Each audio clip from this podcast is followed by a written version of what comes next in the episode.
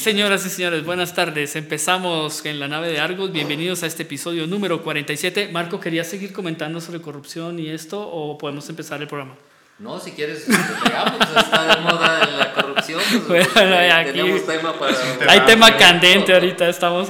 está, pues saldrá en la charla seguramente ahorita cuando, cuando empecemos.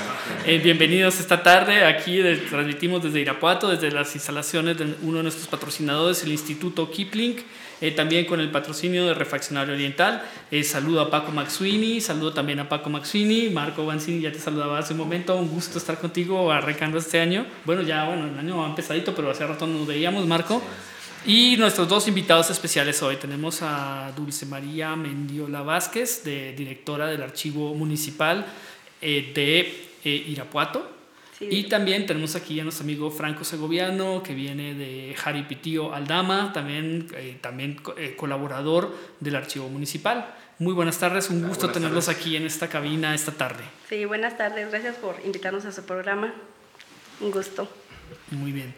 Eh, bueno, pues la, hablamos, hicimos un programa con uno de los también pues, funcionarios del archivo histórico, un historiador que fue eh, Jorge Luis Conejo, que lo tuvimos aquí hace, bueno, fue casi uno de los, creo que fue el penúltimo eh, programa del año pasado, en diciembre, que estuvimos hablando con eh, Luis González, y hablando sobre Luis González nieto de Luis González y González, y estuvimos hablando de microhistoria, y bueno, estuvimos hablando sobre las funciones muy brevemente, porque nos, nos enfocamos un poco en este, en este libro de de Pueblo en Vilo, como para hacer un pequeño, una pequeña recapitulación, creo que fue en el 44, 43, programa 44, 43.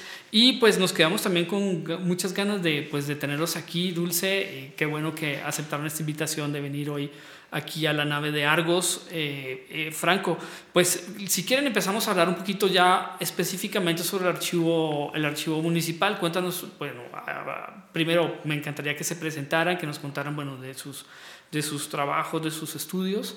Y eh, si quieren empezamos a hablar un poquito sobre estas funciones del archivo municipal, de la memoria de, nuestro municipio. Sí, mira, este, como bien decías, eh, soy, bueno, también soy de Jaripitío, al igual que Franco. Ah, también. Sí, también por ahí. Este, hemos estado trabajando un poquito también la historia del de lugar. Y eh, tengo 12 años ya laborando en el archivo municipal de Irapuato. Actualmente, bueno, soy la directora del archivo municipal, egresada de la Universidad de Guanajuato la licenciatura en Historia. Eh, como dirección eh, de Archivo Municipal he estado contribuyendo en los últimos tres años porque hacemos un recuento de la institución. Eh, vamos a conocer que se creó desde el 9 de mayo de 1974. Por aquí no me van a dejar mentir las personas que, que, están aquí con nosotros, toda la trayectoria que ha tenido el trabajo del archivo histórico a través de, de más de un poco más de cuatro décadas. Bueno, mm, yo soy Franco Segoviano, también soy de, bueno, de Jaripitío, como mejor conocido como Aldama. Este, eh, llevo en el archivo trabajando em, ocho años.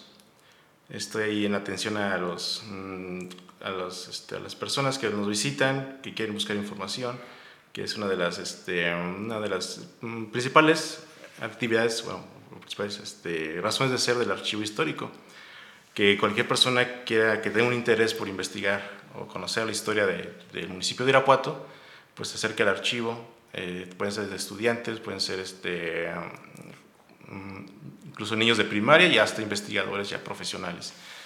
Eh, ahí en el archivo todos son bienvenidos y toda la, y, pues claro que toda la información que tenemos en el archivo pues es este, totalmente abierta y es gratuita.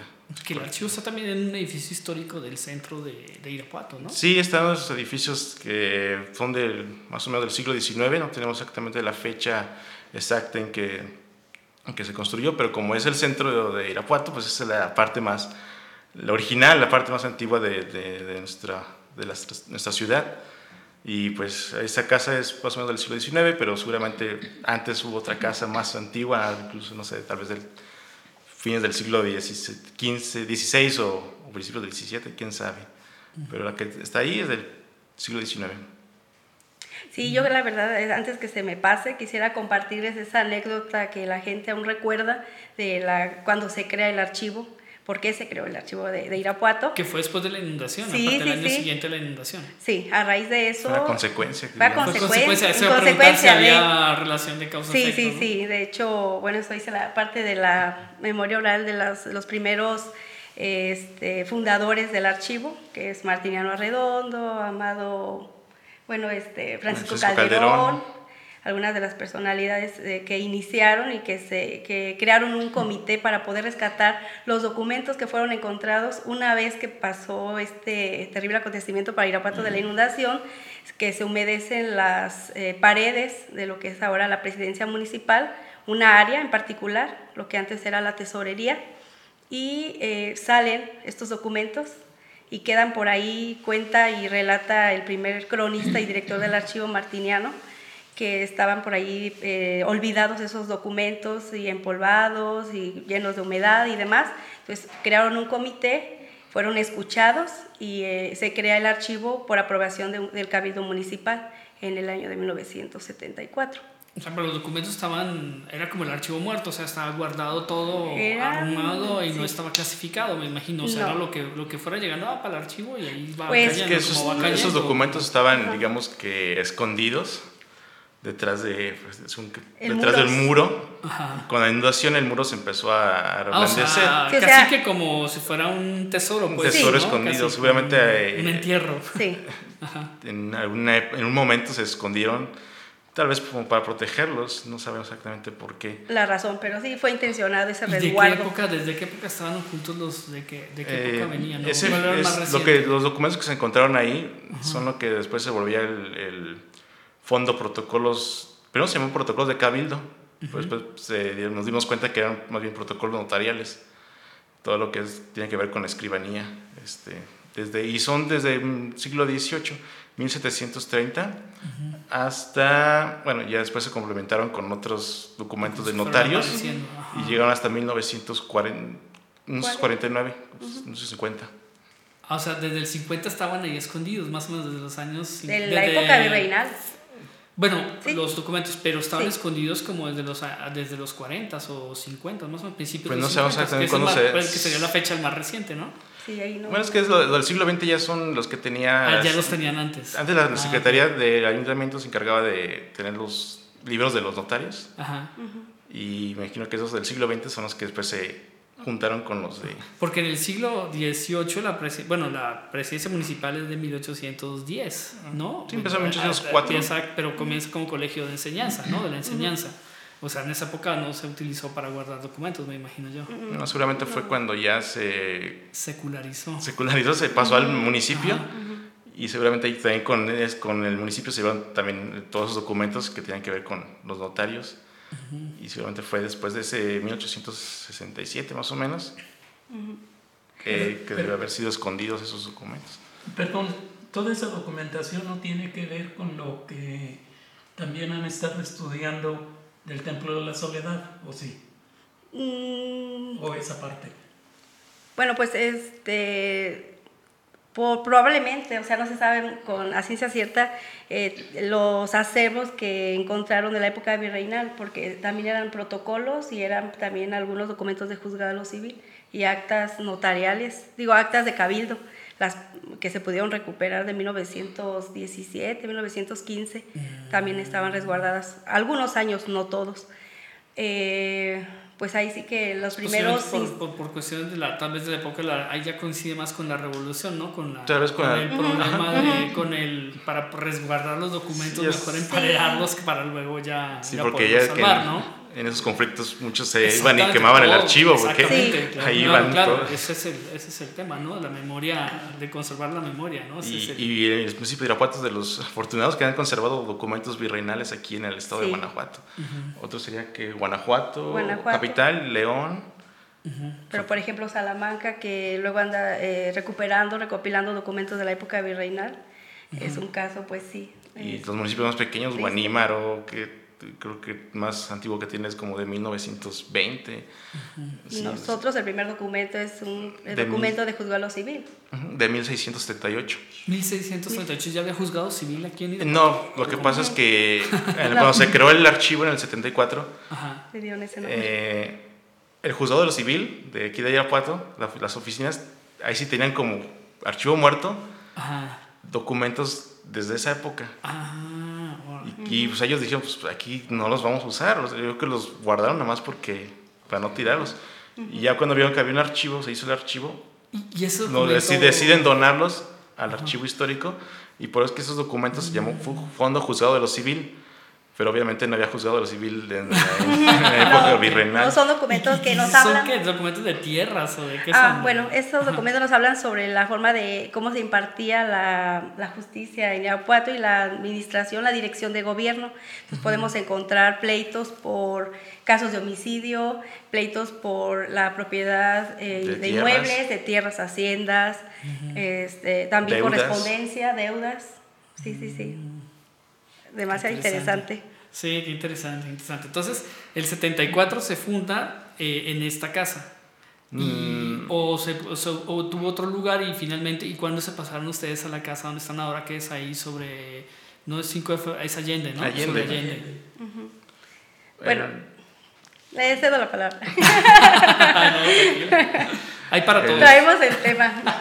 El primer, eh, digamos que el, el primera ins- instalación de archivo, que era más bien la oficina de don Martiniano Redondo, pues estaba ahí mismo, aún cerca de, ahí de la, donde se encontraba la tesorería de- del municipio, en el, en el Palacio Municipal.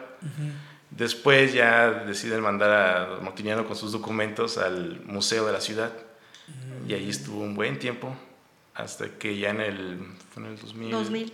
en el año 2000, ya con la dirección del arquitecto Javier Martín Ruiz, compran la casa que está en Allende y se empieza, digamos, eh, a remodelar la casa para que funcione como el archivo histórico.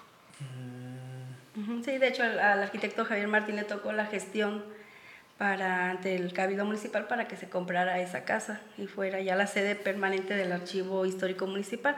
Entonces en el traslado de, otra vez se, se realizó una, bueno, este... Nuevos hallazgos o que aparecieron más documentos, Pues ¿no? un poco, bueno, se aumentó, eh, ahora sí que con el paso de los años se iba incrementando y hasta la fecha hemos seguido incrementando el acervo. ¿Y, y cuáles son los criterios para hacer parte del acervo del, del archivo histórico?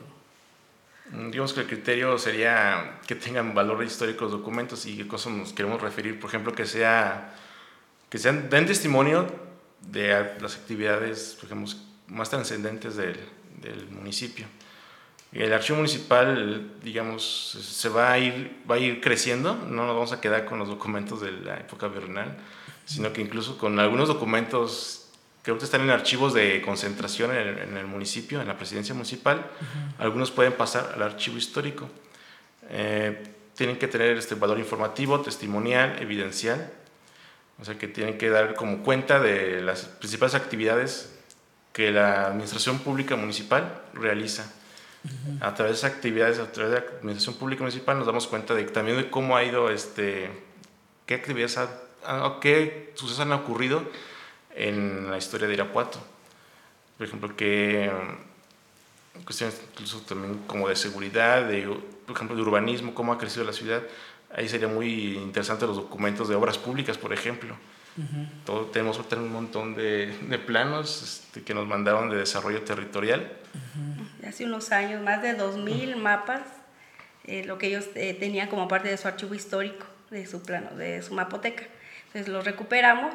Ahora, bueno, como la dirección de archivo tiene esa facultad desde el 2016 de poder dirigir la administración integral de todos los archivos del municipio, ya no solo trabajar el acervo Histórico, histórico, sino- ah, sino caray. todos. Entonces Ajá. se ha sido una labor muy, muy este, grande Wow. para Ajá. los que estamos ahí este, trabajando. Sí, están, estamos trabajando precisamente en eso, en tratar de estar este, inventariando los, los- todos esos mapas que nos mandaron de desarrollo territorial, que son como entre los siglos, como de 1950 a los 80 más o menos eh, de, de años. Y pues ahí nos vamos a dar cuenta cómo ha crecido la ciudad, que es, donde, que es la época donde más ha crecido Irapuato Claro, en toda los- su historia. Los cambios de nombres de calles y todo esto también, ¿no? Sí. Me imagino que también viene ahí. la creación de fraccionamientos, la creación de colonias y todo eso pues va a servir, eh, es muy rico para el- tanto para nosotros, pero también como para los historiadores del futuro. Claro. Estamos pensando también en los historiadores que vienen más adelante, para que sepan un poco cómo era Irapuato en el siglo XX, cómo era Irapuato en el siglo XXI. todo De eso. hecho, con lo que hasta ahora tenemos ya organizado, sí se ha contribuido a las investigaciones de algunas de algunos eh, investigadores locales y pues hasta extranjeros que luego nos han aportado con sus artículos en nuestros boletines. Eh, por ejemplo, el- los, algunos mapas han servido y sirvieron para la publicación de libros sobre la traza urbana de Irapuato, un estudio sobre cómo, cambia- cómo cambió el eh, la concentración de la población en el centro hacia la periferia, hacia esta zona donde ahorita estamos transmitiendo precisamente. Sí, a mí me consta esto porque nosotros cuando hicimos, el, en, más más o menos en el año 2010, que hicimos la investigación sobre la Feria de las Fresas para hacer el libro que, que ustedes tienen también ahí, pues eh, eh, ahí fue un, un acervo importante de algunos de los documentos que sacamos para poder saber qué había pasado con la feria y fotografías y varias cosas. Entonces, pues quiere decir que sí hay, y sí para la gente que quiera investigar en determinado momento determinados temas, pues allí están este, resguardados. Sí, ya no, ya no lo recordaba, pero ahorita ya. Ya este, se me vino a la memoria cuando instaló casi toda su empresa de, de personas para recabar información, que eran más de cinco personas Sí, diarias, Sí, sí. para recopilar, eh, bueno, revisaron toda, toda la hemeroteca, eso sí, me acuerdo, para ese, ese libro.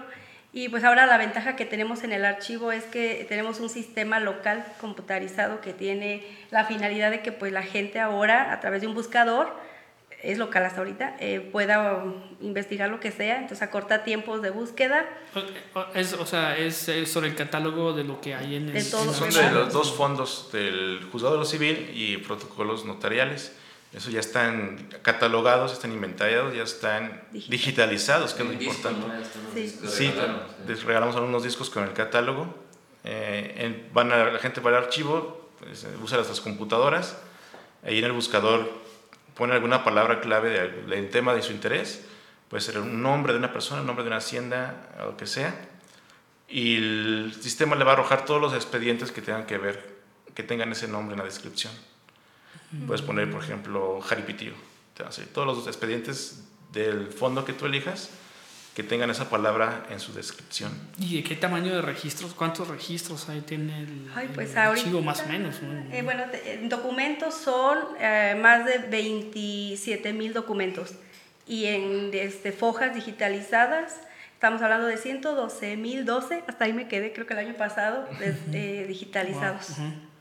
Va, ¿verdad? De, solamente de esos dos fondos, protocolos notariales y juzgado de lo civil. Yo, yo tengo una, una, una tarea y un- a favor ahí. Por ejemplo, nosotros en 1975, terminé la universidad, en la prepa, junto con el eh, ingeniero Gaspar Franco y como coach el ingeniero Antonio Leal de la Rosa, hicimos el primer equipo de fútbol americano. Yo no tengo una sola foto y nos pusimos unas ferias para conseguir todos los equipos. Hicimos el primer tazón de la fresa y me imagino que ahí po- podemos encontrar algunas fotos de, de eso, porque doctor Sánchez Dávalos era el presidente municipal, nos prestó la banda municipal, llenamos el Estadio Revolución y la verdad Salió en revistas y salió en revistas Claro, y en- ¿no? en el- Sí, en el- pues, periódico. Si salió en el sí, periódico, puede ser que lo tengamos ahí. Hay Sí. chance de que Eh, esté. sí, el periódico son del 75, precisamente creo que empieza en marzo del 75 Ah, más o menos. ah, hasta, Hasta hasta el día de hoy. Wow.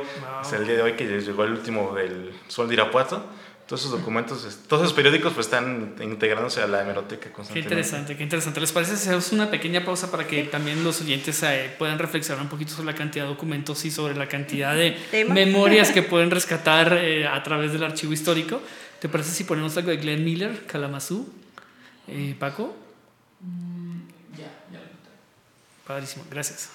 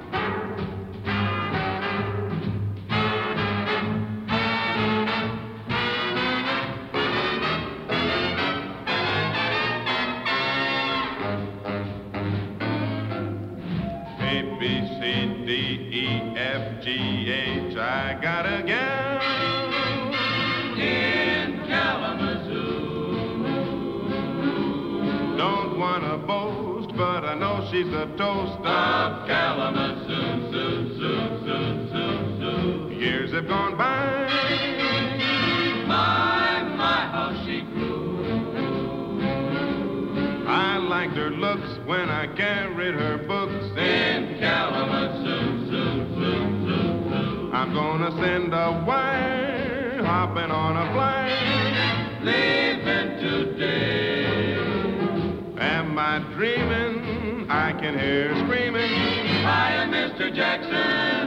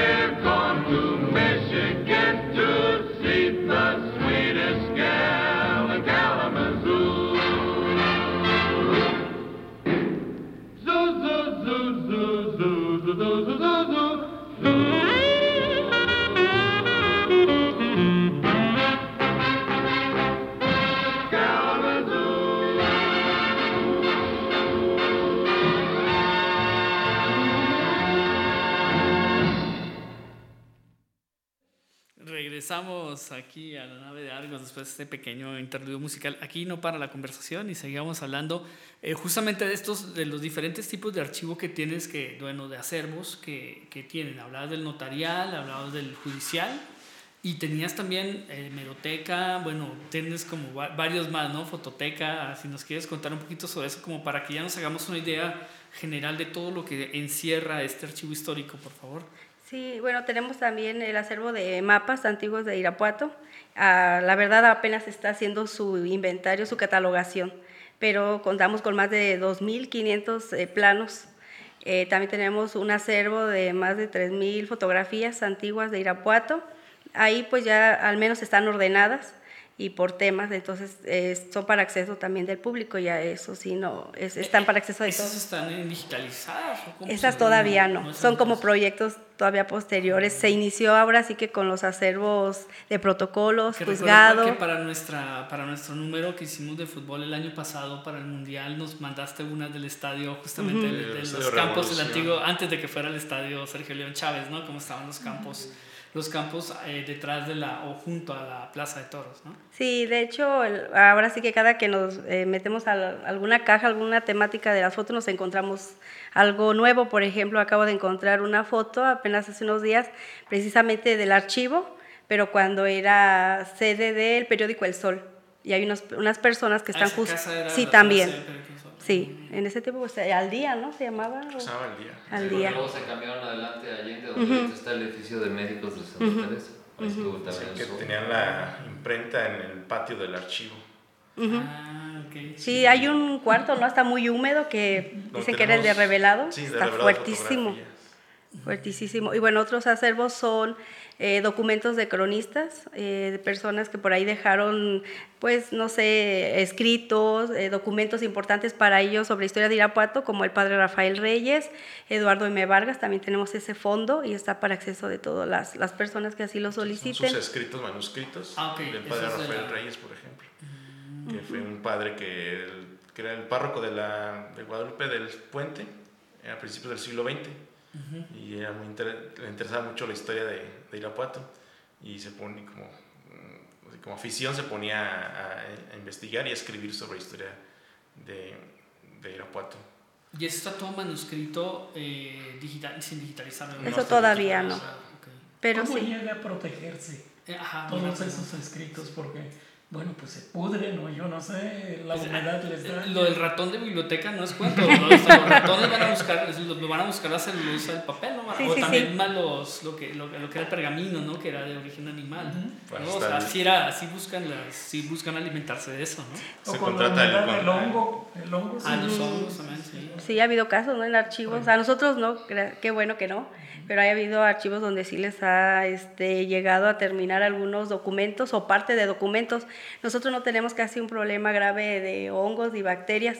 Puede que algunos tengan, pero para eso, bueno, los tenemos conservados en algunos en guardas de papel, que son libres de ácido, de acidez y esas cosas para proteger el documento, eh, y cajas que les llamamos AG12 de cartón. Y bueno, ahora, es, ahora ya hemos adquirido otras cajas todavía mucho mejores de propileno, también para poder resguardar sobre todo los mapas, eh, así como que son las medidas Sí, y obviamente primarias. Que, no, que no estén en contacto con humedad, eh, por la, para la cuestión de los hongos, que tampoco haya polvo, pues están cerrados los archivos, los documentos, perdón. Y para las plagas, pues eh, fumigar, fumigar este, ¿Tiene constantemente. un horno microondas? Sí, pero no está en el área de los documentos.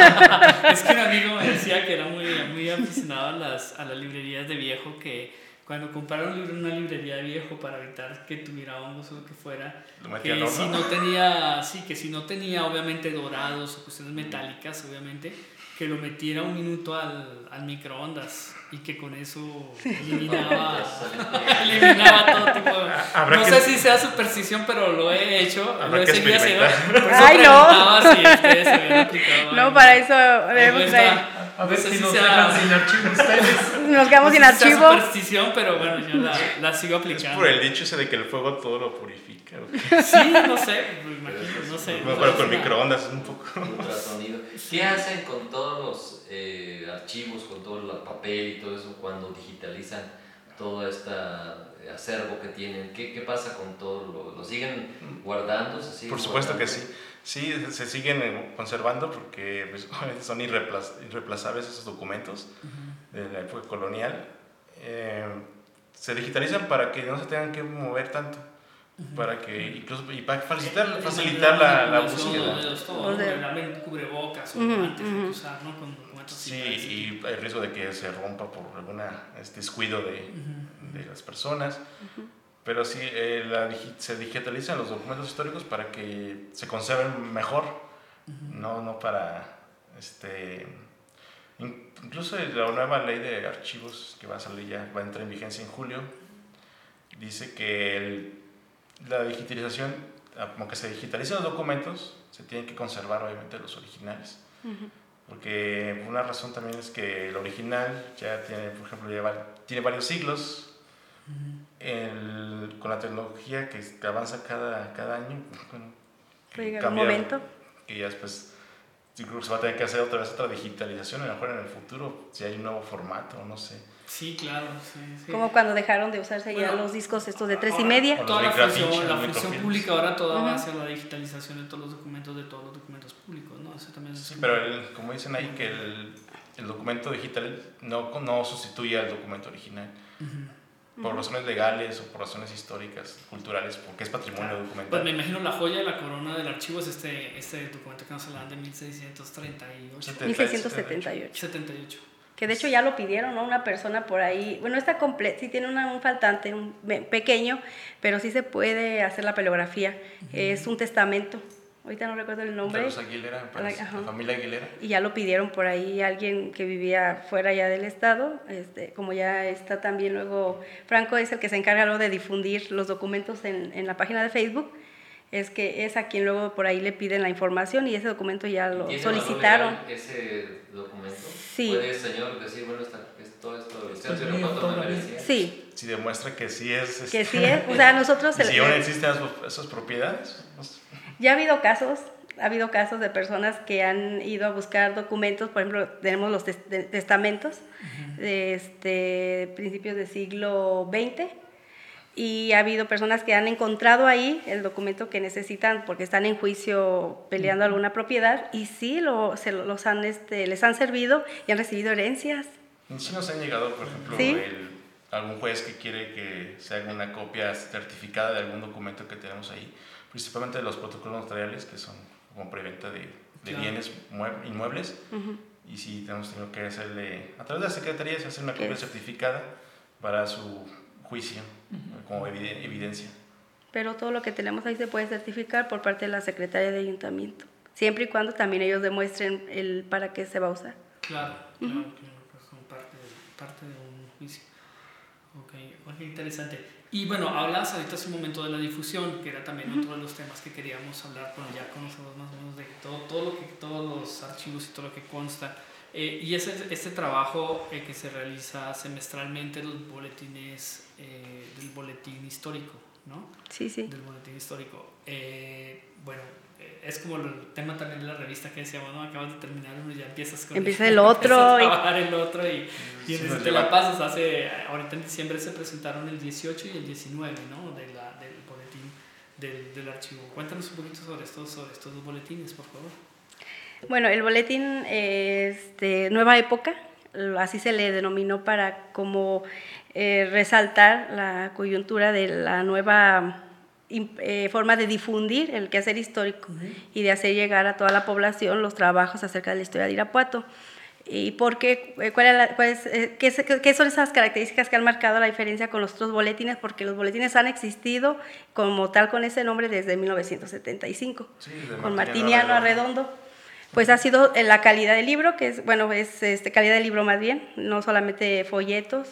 Y el trabajo de difus- para difundir es, deben de ser trabajos de investigación, sí, más profesionales, eh, trabajos académicos. Y la eh, finalidad es pues a difundir también los acervos documentales que tiene el archivo histórico. Entonces está como que estructurado de esa forma, que se dé a conocer artículos, pero también el acervo, seleccionamos algunos documentos importantes, fotografías, mapas, lo que sea que tengamos ahí de archivo, para que la gente conozca y pues también revise, porque vienen sus fichas informativas de cada uno de los documentos. Entonces, pues este boletín sí ha surtido mucho efecto en, la- en las personas, más aparte los libros, porque estos son como la difusión de artículos, pero también tenemos la otra parte de la publicación de libros de, de historia de Irapuato.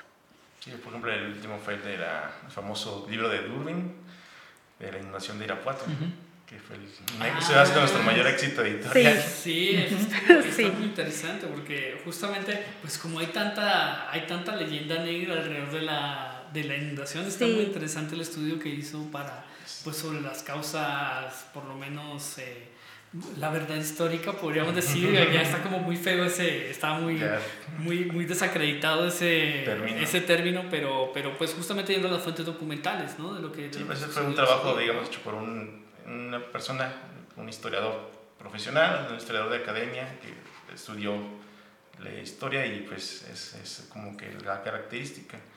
Una persona que va e investigó en documentos, también hizo entrevistas. No todas las entrevistas que hubiera, hubiera querido o que hubiera querido el público, mucha gente dice que le hubiera gustado más, Me recoger más, más testimonios de las personas, pero pues era, era imposible. Eso fue, fue su tesis para adquirir su título. Pero aparte de ese libro, pues hemos, hemos- se ha editado- muchos. Por ejemplo, uno que también me gustó mucho fue el de eh, Haciendas Virreinales de, de Irapuato. Ya lo tenemos. Sí. Uno sobre historia del fútbol, Ya- Gerardo Álvarez. Interesante. La historia del convento y colegio de, nuestra enseñ- de la enseñanza. De los templos de Irapuato también hay otro. Pero ese no fue del ¿No archivo.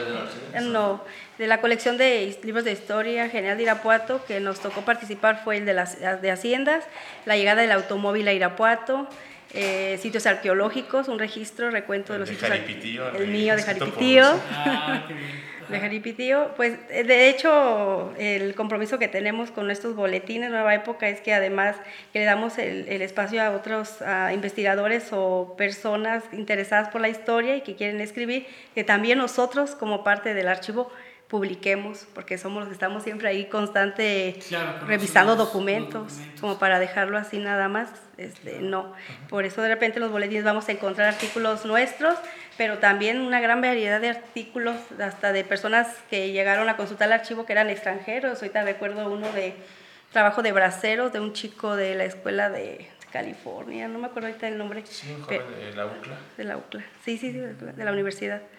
Y eso es lo que de repente estamos pendientes, sobre todo Franco, que es el, el que apoya esa parte con los investigadores, a orientarles y este, disponerles, bueno, entregarles algunos de los documentos para su consulta, eh, que al final nos puedan ellos aportar con alguno de sus de los trabajos que están ellos investigando.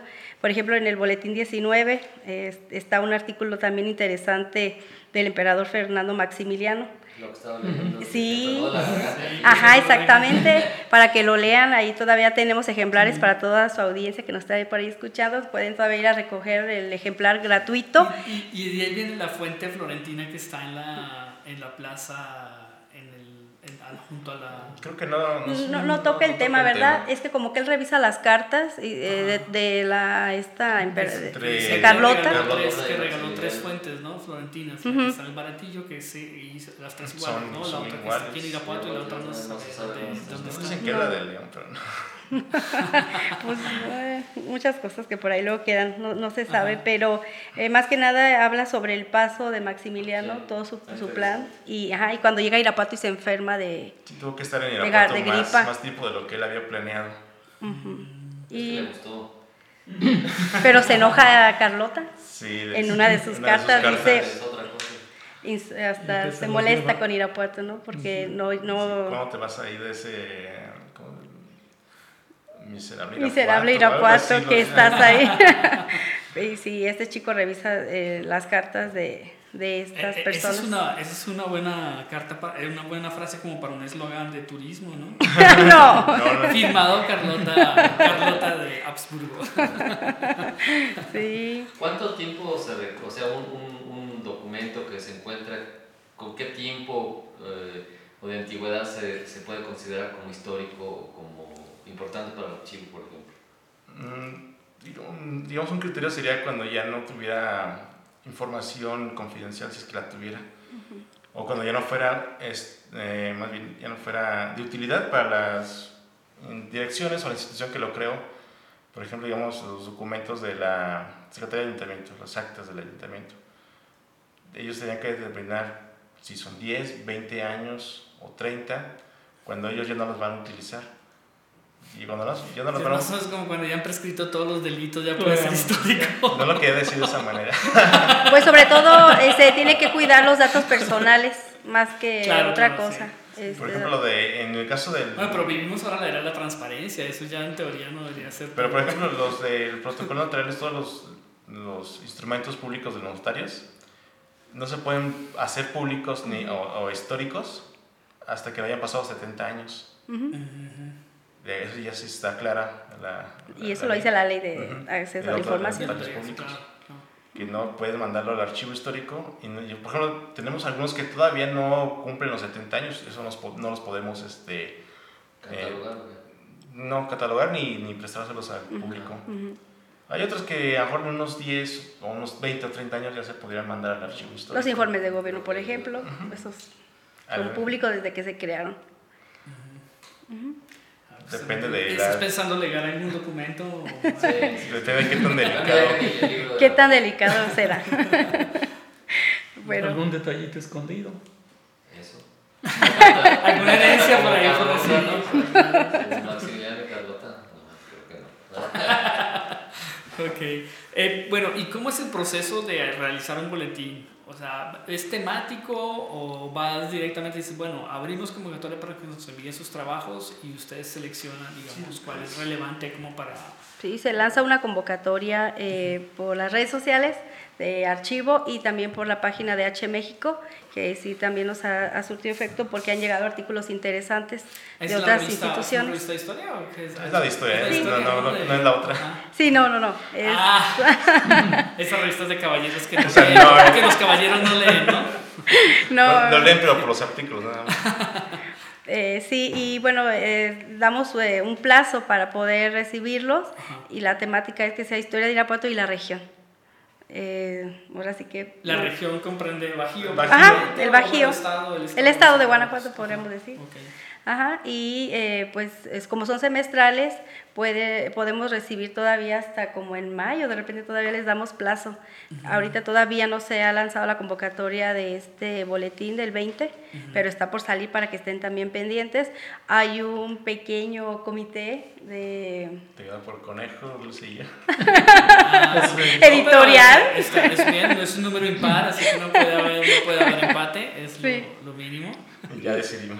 Y se decide para que no se rompa ese, la finalidad que tiene el boletín Notan la de calidad seriedad. obviamente, de los trabajos y la seriedad. de- Sí. de Es, la seriedad. es curioso, ¿no? Por ejemplo, ha salido recientemente detalles sobre el sinarquismo. Y bueno, lo que es la historia ya prácticamente no se habla del sinarquismo en toda la región. Entonces es una novedad escuchar pues lo que pasó en esos años, ¿sí? Y que ya ni cuenta nos damos de qué, de Sí, qué fue, fue el, vino el artículo de Octavio Augusto. Pero lo que fue, lo que sigue siendo. Pues ya, digamos que ah, como fue en cierto tiempo, incluso todavía en los 70s, 80s, Y lo que sigue siendo. Ajá, lo que sigue siendo. todavía era muy, tenía mucha fuerza el sinarquismo, ya, ya no tanto como ahora, ya no. Me acuerdo cuando uno pasaba por las calles y tenía ahí las letras del sinarquismo, la de Caballeros de Colón. no sé. Absolutamente. Aquí en, el ¿no? Cerro de Dangas Sí. estaba aquellas piedras que no me acuerdo qué decían, pero había un... Pues tenían las siglas de Sí, sinarquismo. Unión Sinarquista. Ujú. A mí Pero también, pero también hay un artículo, en los, unos artículos ya, unos boletines ya de hace años, sobre el anarquismo en Irapuato. Mm. O sea, que también había anarquistas y A los lo mejor se sinarquistas. confundió Ya ves, no, no, el no. sinarquista. Incluso hubo pleitos entre los Claro. dos Entre bandos. ambos bandos, sí.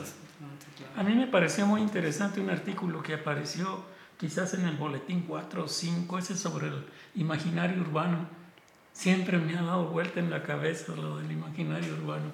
Sí, como las personas, sobre todo las personas mayores, eh, ¿qué, ¿qué piensan cuando alguien les habla de Irapuato? Pues levánteme en la, en la fresa.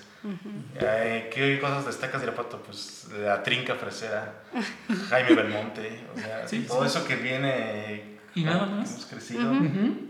en Irapuato, como que lo que la mentalidad de los irapuatenses, ¿no? Las fresas, pues, cualquier persona, yo creo incluso que no sea aquí de Irapuato, porque nos lo reconoce por, por eso, las fresas. La, El fútbol es muy importante aquí. Pues sí. la Y- los espacios, los templos, el hospitalito. Pero creo que eso también va muy relacionado al, a, bueno, en su momento, porque no había mucha difusión de la, pues ahora sí que de lo que es la historia de Irapuato. Puede ser, Ajá, claro, también sí. tiene que, que ver un poquito con Sí, eso. Por ejemplo, a veces cuando dicen a personajes célebres de, de Irapuato y, y Vasco de Quiroga, y, y ya, y, y no, ni siquiera estuvo aquí en Irapuato. Ok. Ese es, creo que es un muy buen tema para tocar si quieren después de una pequeña pausa musical. ¿Les parece que podemos hablar ahorita justamente de esta memoria urbana, de este, de este imaginario urbano y pues de la proyección que tiene la historia de nuestros días aquí en, en la ciudad? Eh, te- ¿qué, qué quieres poner, Paco? Ah, pu- puedo hacer un pequeño, una pequeña cápsula musical de felicitaciones a mi hija que está hoy de cumpleaños con una pequeña, con una canción de Joan Manuel Serrat. ¿Se puede, O- Paco? o del Sí. Ok. no, ya son 16, estas ya, ya puedo escuchar esta que se llama Lucía de Joan Manuel Serrat. Muchas gracias.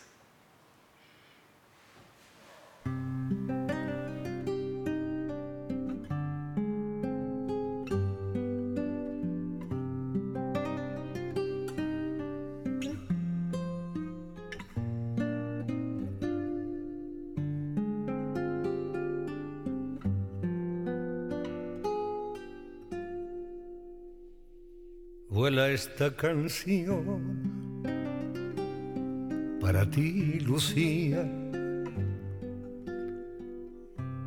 la más bella historia de amor que tuve y tendré. Es una carta de amor que se lleva el viento pintada en mi voz a ninguna parte, a ningún buzón.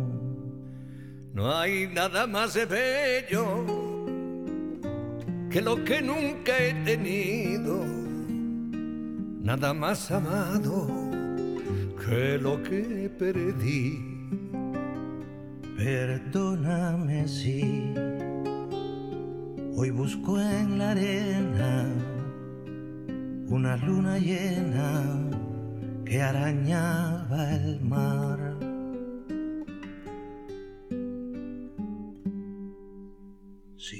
Alguna vez fui un ave de paso, lo olvidé para anidar en tus brazos. Si alguna vez fui bello y fui bueno, fue enredado en tu cuello y tus senos. Si alguna vez fui sabio en amores, lo aprendí de tus labios cantores. Si alguna vez amé, si algún día después de amar amé, fue por tu amor, Lucía. Lucía.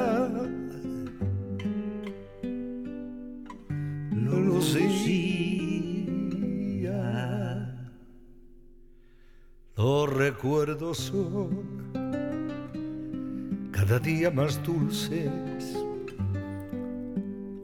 El olvido solo se llevó la mitad y tu sombra aún se mete en mi cama con la oscuridad entre mi almohada y soledad.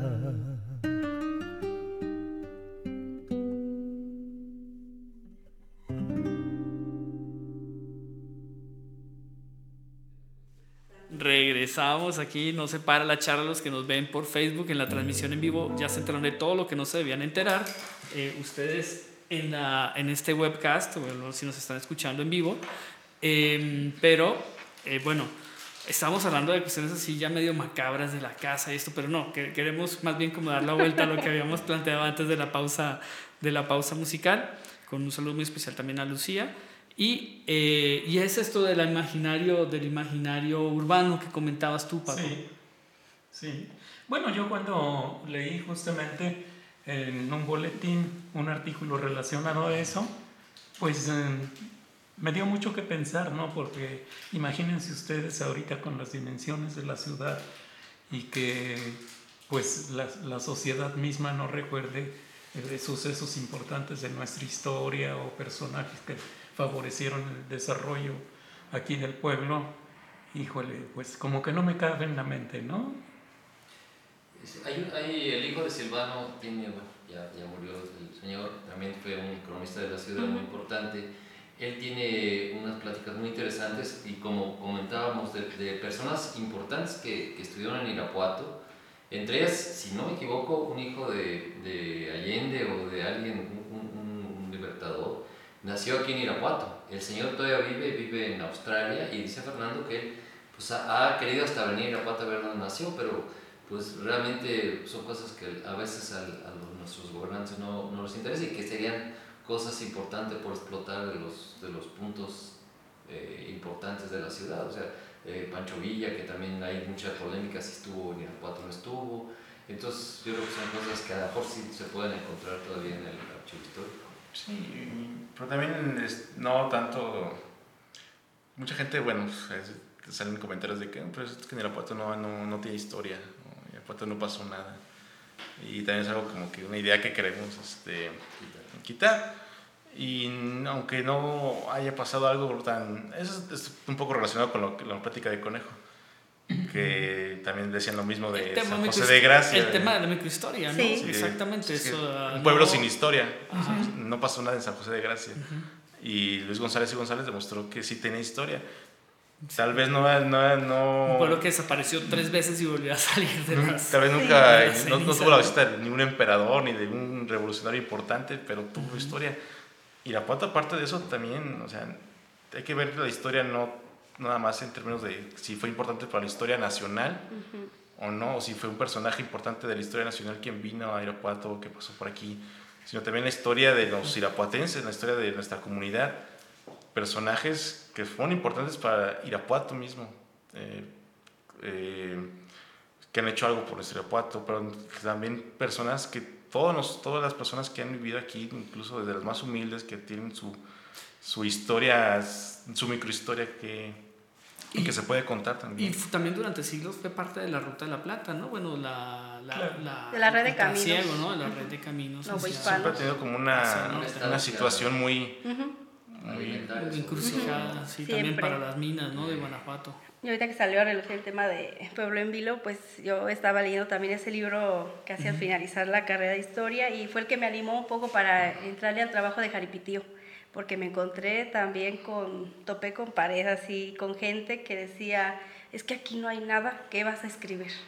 Aquí no va Hacienda, ¿por qué mientes? Y yo, híjole, no, pues mi proyecto va para atrás. Y pero, eh, pero el mesón fue un, fue un Sí. hito, era, era muy importante, ¿no? Sí. Era el- de los lugares de descanso entre, entre León Sí, y Querétaro, era el camino. Guanajuato, ¿no? Sí, el ese camino su- real. duró bastantes años eh, ahí en, en Jaripitío. Pero ah, bueno, a lo que quiero así como resaltar es un poquito de esa parte donde la gente eh, a veces por no conocer la, pues ahora sí que los datos o la historia del lugar, eh, dice aquí no hay nada que hacer, entonces no, no hay historia.